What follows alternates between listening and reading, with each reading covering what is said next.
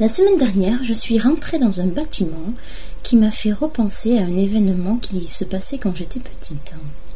À ce moment-là, mon père élevait des brebis et des moutons, et il arrivait que les brebis meurent en mettant bas aux petits agneaux.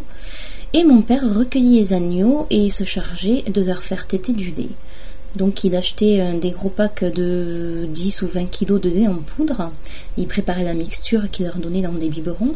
Et j'avais bien évidemment interdiction de toucher à ce lait en poudre. Mais ce lait en poudre sentait très très bon et moi, ça me donnait envie euh, d'y goûter. Donc, quand mes parents avaient de deux tournées, j'ouvrais le, pack euh, de, de, lait en poudre, j'y trempais mon doigt délicatement et discrètement et je le léchais. Et la semaine dernière, je suis rentrée dans un bâtiment et une odeur qui ressemblait très très fort à cette odeur de lait en poudre de quand j'étais petite a envahi mon esprit et m'a replongé dans ses souvenirs. C'est un petit peu ma Madeleine de Proust à moi.